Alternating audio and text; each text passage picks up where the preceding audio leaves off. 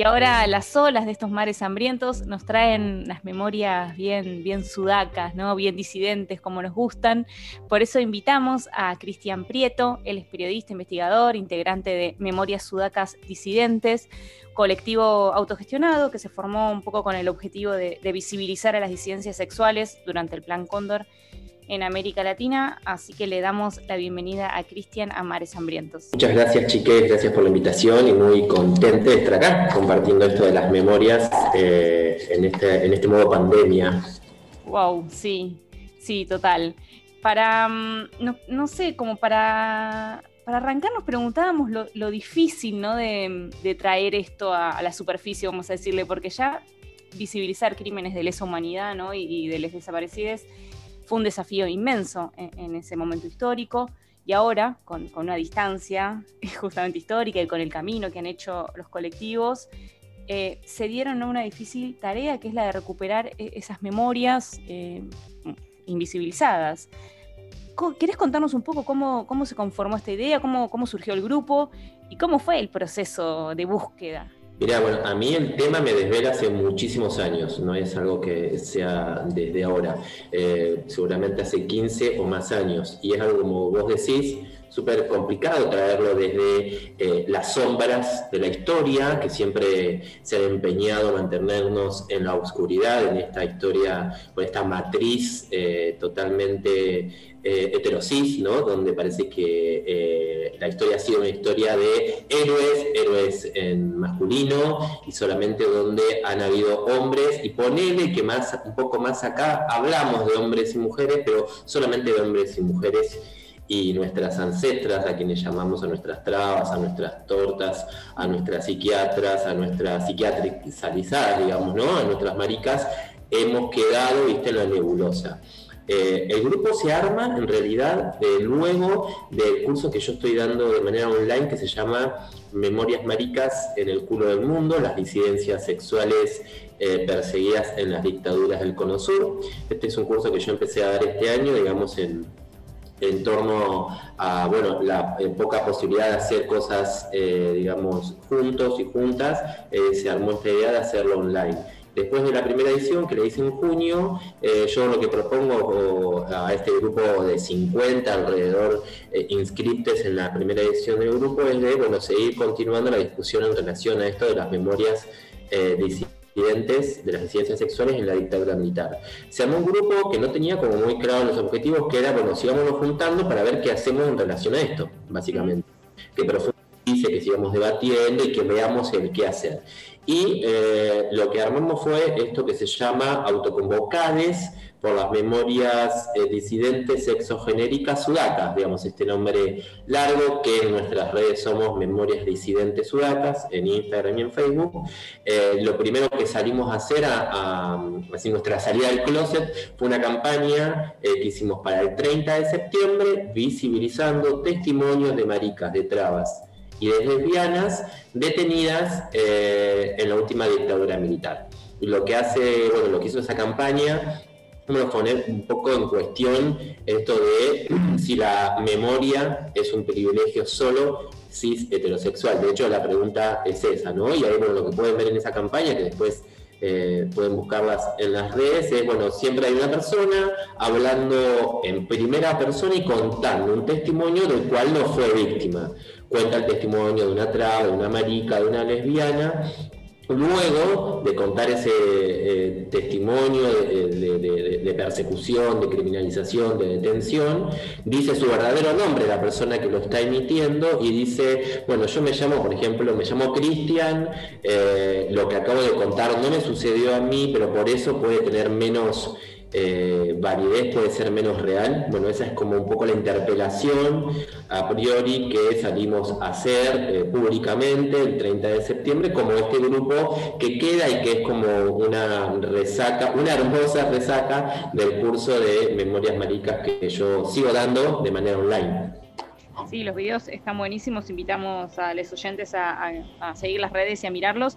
Y, em, ¿Hay algo ahí que te parece que atraviese a digo, para no contar específicamente algunos, porque no, digo, para eso están allí disponibles, pero hay algo ahí que atraviese ¿Qué te parece que unifique un poco eso? Si algo tienen nuestros relatos como disidencias sexuales, o sea, y algo que unifica esto que vos me, eh, me estás preguntando en relación a esta producción los videos, pero también unifica nuestras propias vidas, de que esa violencia no ha dejado de suceder. Y esa es la diferencia digamos, si se quiere, con los crímenes de lesa humanidad de aquellos que fueron perseguidos, eh, detenidos, desaparecidos, específicamente por haber militado en una horda de izquierda o en algún partido político, los que fueron perseguidos en la dictadura militar, es que en nuestros cuerpos lo que se vive es lo sistemático, que se sigue dando. Entonces, lo que ha sucedido cuando compartimos esto y vamos discutiendo, por ejemplo, en el curso, es que muchas maricas que te cuentan, no sé, cómo eh, las agarraron a piñas en la calle, eh, cómo les tiraron una piedra y quedaron sangrando y se tuvieron que ir corriendo con su pareja de la mano.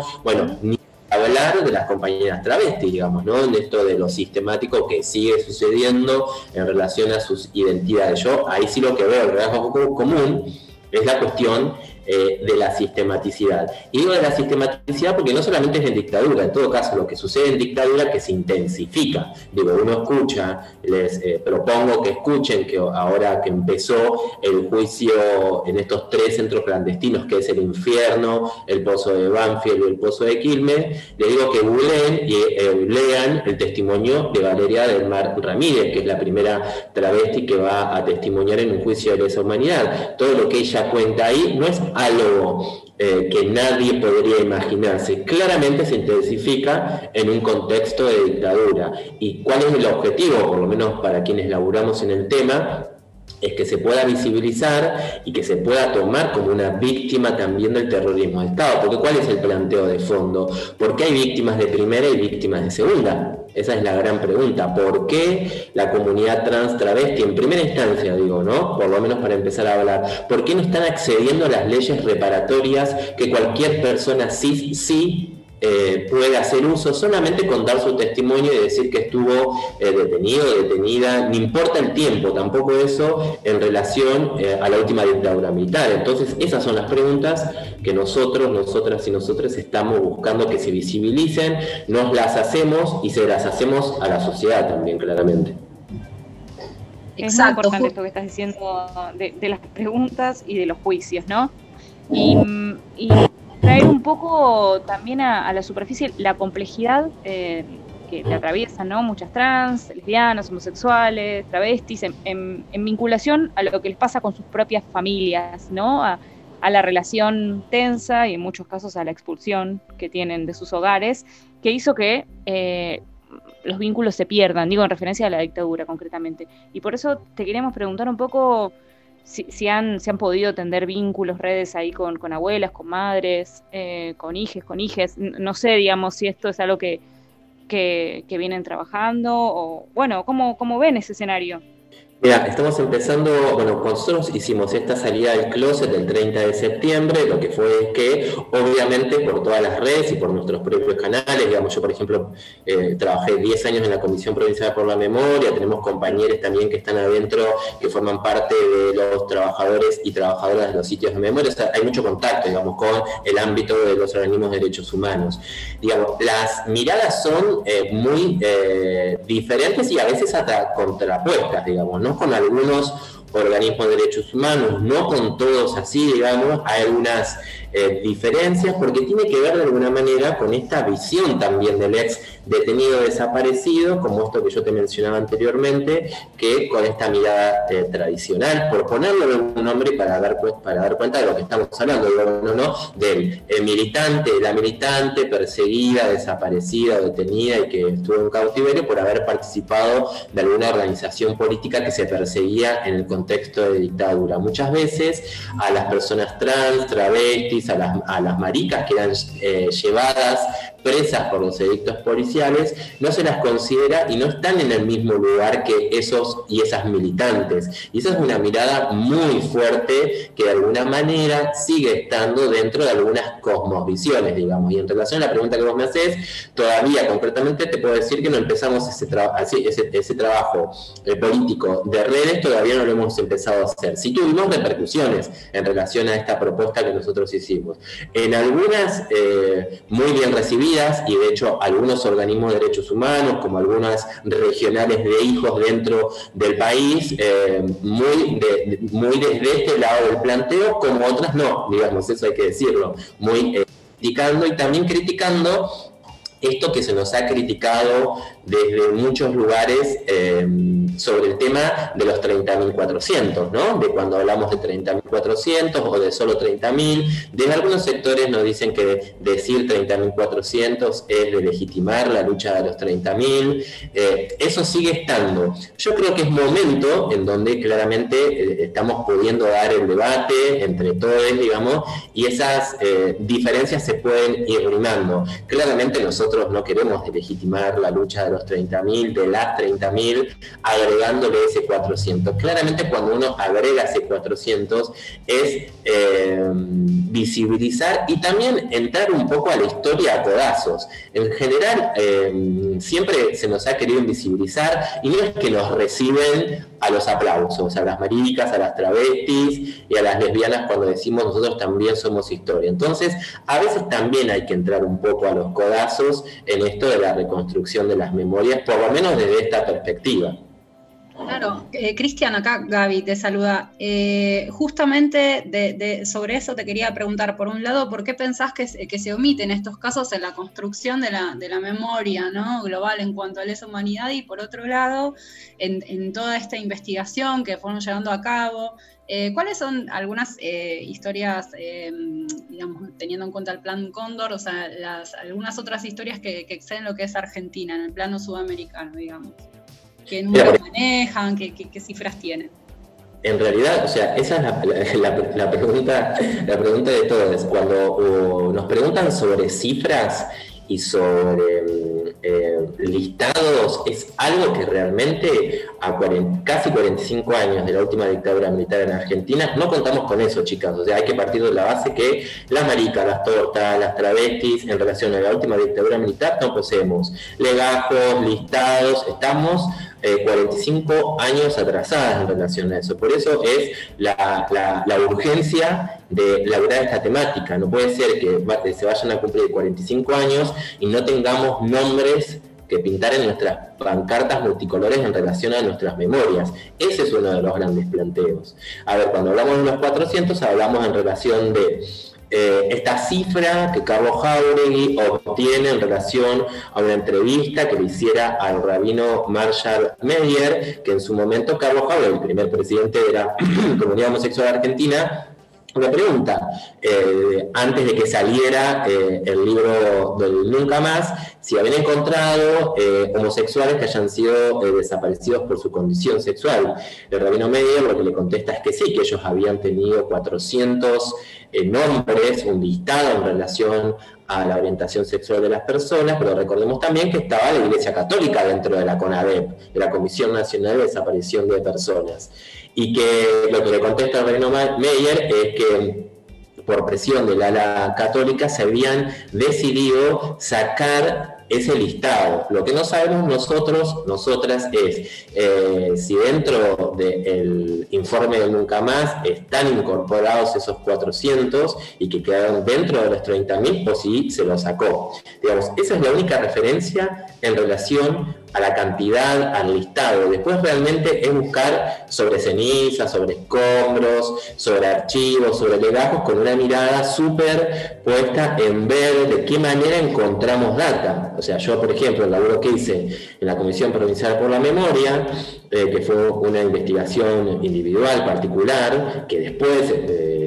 en algunas instancias tuvo algún eco institucional, pero siempre lo, hizo, lo hice solo y después lo hice con una compañera más. Eh, fue poder encontrar en el archivo de la BIPA, que es el archivo de la inteligencia de la policía de la provincia de Buenos Aires, marcas de la persecución a homosexuales, lesbianas y travestis. Claramente las sabían, pero por lo menos hasta hace 10 años nadie se había preguntado si en ese archivo habían marcas de persecución, de criminalización eh, a las disidencias sexuales y claramente las había. El tema es que cuando no hay políticas de memoria que permitan que nos den sustento económico y recursos humanos y recursos intelectuales para investigar eso, es poco probable que suceda. Entonces, ante la pregunta de esto, los listados, no tenemos listados, no tenemos eh, a dónde buscar, vamos buscando y de a poco vamos haciendo investigaciones. Yo quiero mencionar un trabajo importante, importantísimo que sigue haciendo eh, mi amiga y compañera que sigue trabajando en la Comisión por la Memoria, Ana Cecilia Solari Paz, que ella sigue investigando en los archivos y sigue encontrando cosas y, va dando nuevas explicaciones al material que ya hemos encontrado y es muy zarpado el trabajo. Después, eh, quisiera mencionar en relación a lo que vos mm, me preguntabas, en el marco de Latinoamérica hay un trabajo muy importante de las 108 memorias del Paraguay. Yo no sé si conocen el trabajo de los compañeros de allá, del activismo LGTBI, que viene muy hermanado con el activismo del proceso de memoria, verdad y justicia del Paraguay en relación a su dictadura militar, que duró como 30 años el proceso dictatorial allá, donde ellos sí tienen un proceso de memoria desde el activismo, ¿no? De las 108 memorias que tiene que ver con en el año 59, donde fue asesinado Bernardo Aranda, un locutor muy conocido en su momento. Él era catalogado como homosexual, entonces eh, cuando lo asesinan, porque eh, sucede el asesinato de este eh, locutor, todas las personas sospechadas que todos eran varones, eran sospechados, además de haber sido eh, eh, sospechados de ser el, asesino del locutor, también de ser homosexuales.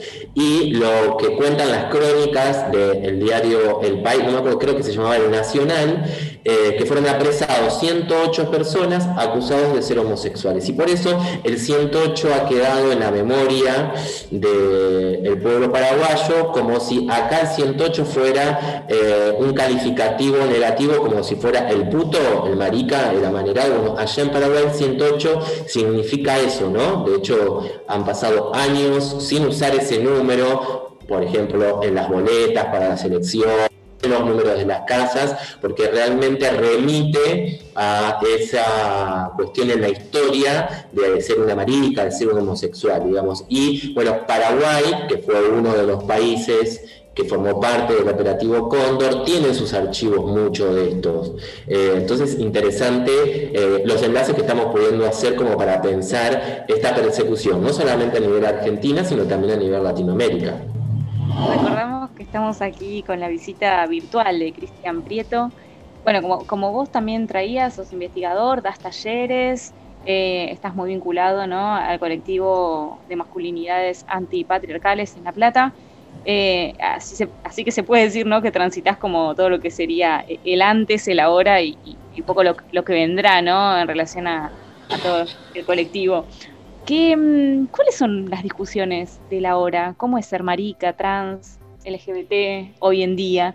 Y, por otro lado, ¿cómo ves también un poco a los varones cis parados frente al feminismo? A los feminismos. Chachan, los, los, los aliadines, me encanta la palabra aliadines. Eh, es una repregunta, mira, yo formé parte del primer colectivo de varones antipatriarcales que fundamos con Lucho Fabri, allá en el año 2009 en la ciudad de La Plata. Pasaron 11 años y bueno, yo em, dejé de militar en ese primer colectivo en el año 2015 y recién el año pasado, a finales de año, recomencé la militancia antipatriarcal en un colectivo que se llama Colectivo de Masculinidades antipatriarcales marcha atrás acá en la ciudad de La Plata. Yo creo que realmente mm, ha habido un cambio, por suerte, digamos, y por el trabajo y por la persistencia de la demanda. Digamos, hace 11 años atrás eh, no estábamos hablando todo de, masculinidades, no ha habido como realmente como una efervescencia en relación al planteo de las masculinidades, en relación a los feminismos, en relación a los planteos del género, de los estereotipos, de la autopercepción, que me parecen que han eh, han hecho un gran avance y claramente tiene que ver con, digamos, eh, la persistencia de los feminismos. Y, mucho más, desde una menos, y mucho más post-2018, ¿no? Eh, a mí me parece que primero, hablando de las masculinidades maricas, varones homosexuales, digamos, porque pueden haber muchas maneras de auto denominarse. Yo, por ejemplo, eh, justo hoy venía pensando de mm, eh, que hace muchísimo tiempo que no me autodenomino gay, digamos, y eso también tiene que ver también con un momento interesante donde eh, nos estamos renombrando y muchos nos autodenominamos maricas.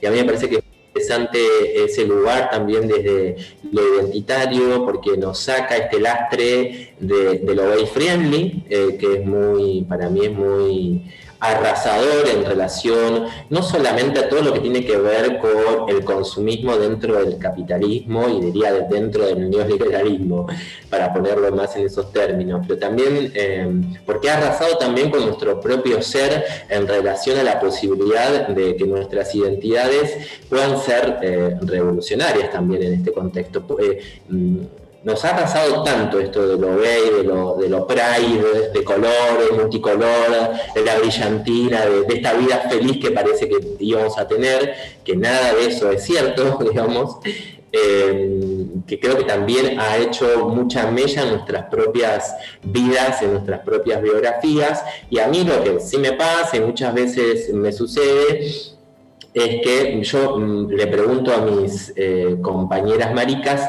¿qué estamos haciendo como maricas organizadas? Y ahí sí creo que hay una gran pregunta, ¿dónde, ¿dónde están las maricas organizadas? Porque hay mucha mariconaje, hay mucha mariquita eh, sacándose foto en Instagram, eh, yo me sumo a eso también, digo, no es crítica hacia afuera, digamos, es una autocrítica. Habemos mucha mariquita sacando unas fotos de culo, de, boteando, y también denunciando por las redes muchas de las atrocidades, pero ¿dónde está, digamos, la mariconería revolucionaria que ponga un poco en jaque digamos, el sistema cis heteropatriarcal. A mí me encantaría saber dónde estamos eh, en ese sentido.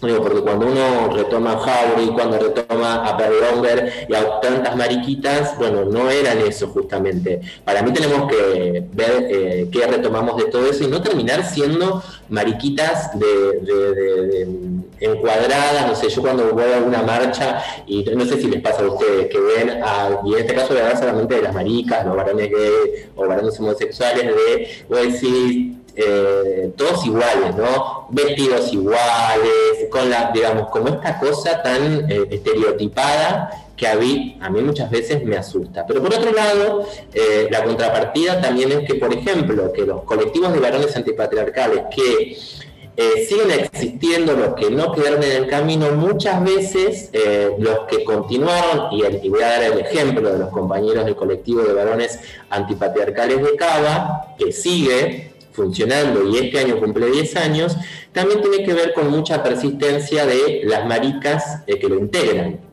Así que me parece que también ese es otro juego eh, en relación a esto que critico, pero a la vez me parece que, bueno, si un colectivo pudo eh, eh, de, varones antipatriarcales pudo subsistir en 10 años también tiene que ver porque hay muchas maricas que están ahí que le ponen, le dan forma, se la pasan pensando y eh, discutimos un montón con los varones cis heterosexuales. Bueno, a mí me pasa que el, grupo donde yo estoy, en marcha atrás también, bueno, la mayoría son cis heterosexuales, digamos, y, y ahí la discusión es aguerrida. en relación, que esto lo discutimos muchísimo, es que a los varones cis heterosexuales en realidad no tienen nada que perder. ¿No? A ver, esto podemos eh, eh, charlar, decirlo. En general, los varones heterosexuales no tienen nada que perder. Entonces, si realmente se plantean voluntariosamente un cambio, dejar de ser los machos hegemónicos, ponerse el forro, sacarse el pañuelo verde, y si realmente hay una decisión de eso, tienen mucho que perder. Entonces hay que discutir un montón. Pero en general no tienen mucho que perder, no les urge el cambio. Entonces, muchas veces eh, la discusión con las otras identidades, con las disidencias sexuales, se hace aguerrida. Por más que, o sea, yo hablo de una discusión compañera, hablo, de ese lugar, eh, en donde a mí sí me urge el cambio. A mí me urge que se visibilicen las memorias de las travestis, de las maricas, de las tortas. ¿Por qué? Porque las travestis se nos están muriendo y no tienen la reparación económica, la situación de las travestis es acuciada. A mí sí me urge podamos cambiarlo todo. Bueno, a los varones cis heterosexuales no le urge. O si quisieran ponerse en otro lugar, sí le surge para cambiar y dejar de ser eh, esto que muchos han aprendido a hacer y que por suerte se ponen eh, en el lugar de querer cambiarlo. Pero digo, en relación a esto de perder los privilegios, muchas veces nos preguntamos, bueno, ¿cómo hacemos para invitar a los varones, a las masculinidades, a este debate que no es tan... Eh, no es tan lindo vender, digo, vos no ponés en un flyer, venía a perder tus privilegios, porque no suena tan ¿Quién quiere perder es convocante. ¿qué hacemos? Es un bajón lo que en, todo caso proponemos. Y bueno, yo no sé si lo podemos vender desde otro lugar. Está muy eh, bien, está muy bien, se entiende lo que decís, porque es con todes, pero está claro que hay diferentes niveles de urgencia eh, para, digamos, desde el lugar que te toca. Eh, no sé, lo pienso también desde, desde el aborto, ¿no? Ahora que estamos diciendo es urgente, bueno, eh, digo, cada cual también va, desarrollando sus estrategias de lucha. Eh, Cristian, te queríamos hacer unas preguntas más antes de, que se nos termine la nota. Em, este año sale tu segundo libro, es así, ¿no? Digo, el primero fue Fichados, Crónicas de Amores Clandestinos, y ahora, bueno, sería como tu primer novela corta, El Maricón de los Chilenos. Eh, vale aclarar que sos eh, hija de padres exiliados de la dictadura de Pinochet, tengo entendido. ¿Querés contar un poco de qué va el libro y cómo fue el proceso de escritura? Sí, a pleno. Eh, mira, sale. Mira, justo hoy terminamos de cerrar el diseño, así que tuve eh, nada, errores de tipeo, ese tipo de cosas, pero sí, el 27 de noviembre, viernes, se hace la presentación, ya lo estaré compartiendo. Se hace la presentación claramente vía redes, en vivo, viernes 27 a las 20 horas. Se llama El Maricón de los Chilenos. Como bien dijiste, eh, bueno, yo soy hija de chilenos, mis viejos se exiliaron en la dictadura de Chile en el año 74 y se fueron a Bahía Blanca. Yo soy bahiense, vivo hace 16 años acá en La Plata. Y bueno, tanto Bahía Blanca como Mar del Plata son dos de las grandes ciudades que tuvieron mucha afluencia de chilenos, digamos, ¿no? Exiliados de la dictadura militar y también exiliados económicos. Así que no se iban a encontrar como mucha población y de hecho en ambas ciudades hay cónsules, eh, los consulados chilenos, digamos, ¿no? Eh, yo me crié, me crié en un barrio obrero, pero que digamos toda nuestra cuadra, nuestros barrios, eh, todos eran compadres chilenos, digamos, ¿no? O sea, hay mucho olor a torta frita, a empanadas, a, cilantro, bueno, mucho, mucho todo eso, ¿no? De, esa cultura chilena hermosa, va, que yo eh, la he vivido desde niña. y también soy hija de, madre chilena y tengo muchas familias chilenas, pareja chilena, todo, así que te juro que te entiendo. El maricón de los chilenos tiene que ver, bueno, con esta investigación que de la de los archivos de la DITBA, cuando la hice eh, en fichados, bueno, en fichados pueden encontrar cuatro crónicas ficción, donde yo cuento tres casos que para mí hasta ese 2017 que edité el libro me parecían casos emblemáticos, el caso de un oficial principal de la policía de la provincia de Buenos Aires, relacionado con un eh, subversivo alemán, eh, me pareció uno de los casos así, pero que es para película, digamos, ¿no? Para mí sería como el beso de la mujer araña 2, este caso.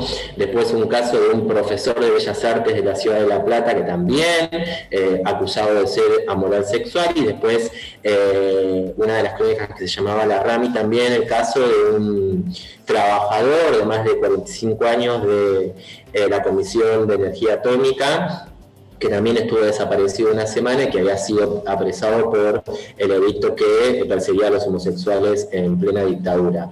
Eh, también había encontrado una historia que para mí era muy interesante, pero que no la, no la eh, puse ahí en fichados, que es justamente el caso que van a encontrar en el Maricón de los Chilenos. En el Maricón de los Chilenos van a encontrar un caso como muy emblemático para mí en relación a la persecución a, un homosexual en concreto, público, cuando hablo de un homosexual público digo alguien que eh, no mentía ni, ni, hacía que era heterosexual como podía ser en el caso de un varón, un homosexual público que es el Piti, el personaje de ficción es el activity eh, que era alguien reconocido de la ciudad, muy relacionado a todo el ámbito artístico y al ámbito del under en, Bahía Blanca, y que es acusado de formar parte de una red de espionaje argentino-chilena eh, junto con el cónsul del momento, el consulado eh, de Chile en Argentina. Esto fue encontrado tanto en los papeles de inteligencia de la DISBA, de Prefectura Naval, y después pudimos, pude acceder a a, testimonios de esta, eh, de esta persona, de los juicios, donde él había declarado en Bahía Blanca en varias oportunidades, donde eh, pude reconstruir un poco la historia del PIT. Y además la entremezclo también con mi propia vida, con la propia historia de exilio de mi viejo. Entonces, bueno, van a encontrar un poco eh, esto. Todo, la novela es una gran reconstrucción, porque más allá de que yo haya podido encontrar papeles del PIT, de este homosexual de Bahía Blanca perseguido por eh, las fuerzas de seguridad y también por más que haya podido acceder a su testimonio, eh, hay mucha reconstrucción, o sea, eh, pueden encontrarlo muy parecido a lo que sucedió, pero no es en sí todo lo que sucedió.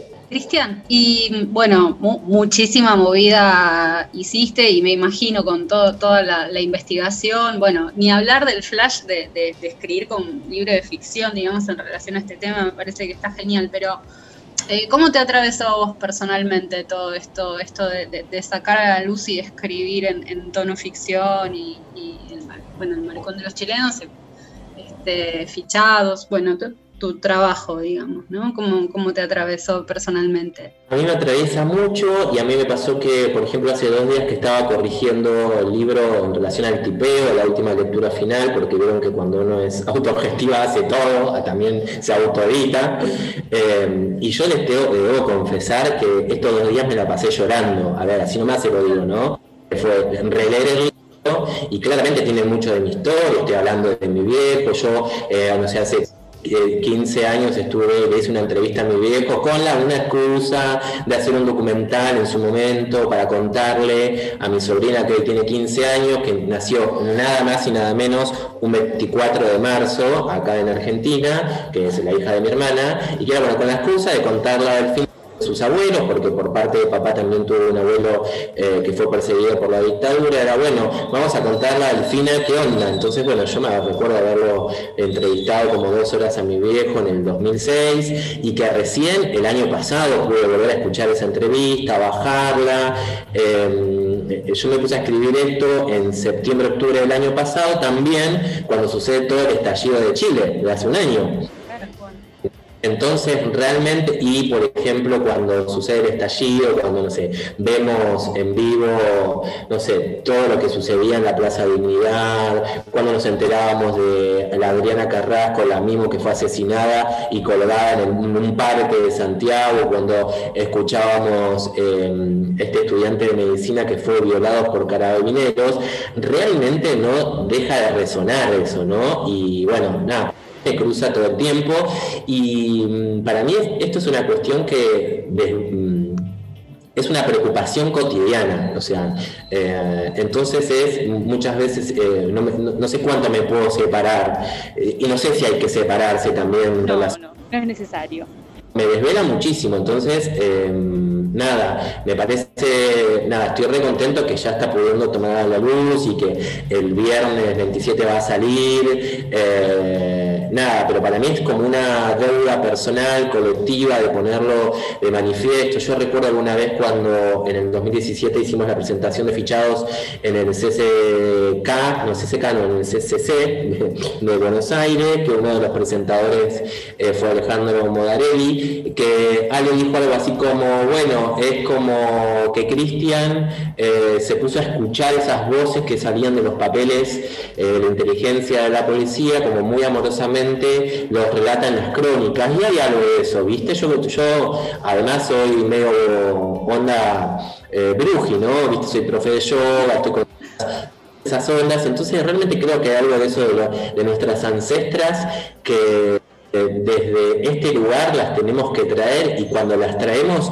suceden cosas y de eso estoy totalmente seguro, ¿viste? Entonces me parece que pasa por el cuerpo y esto de las memorias siempre pasa por el cuerpo. Entonces, eh, nada, me interpela desde muchos lugares y nada, mi deseo está puesto en esto también, digamos.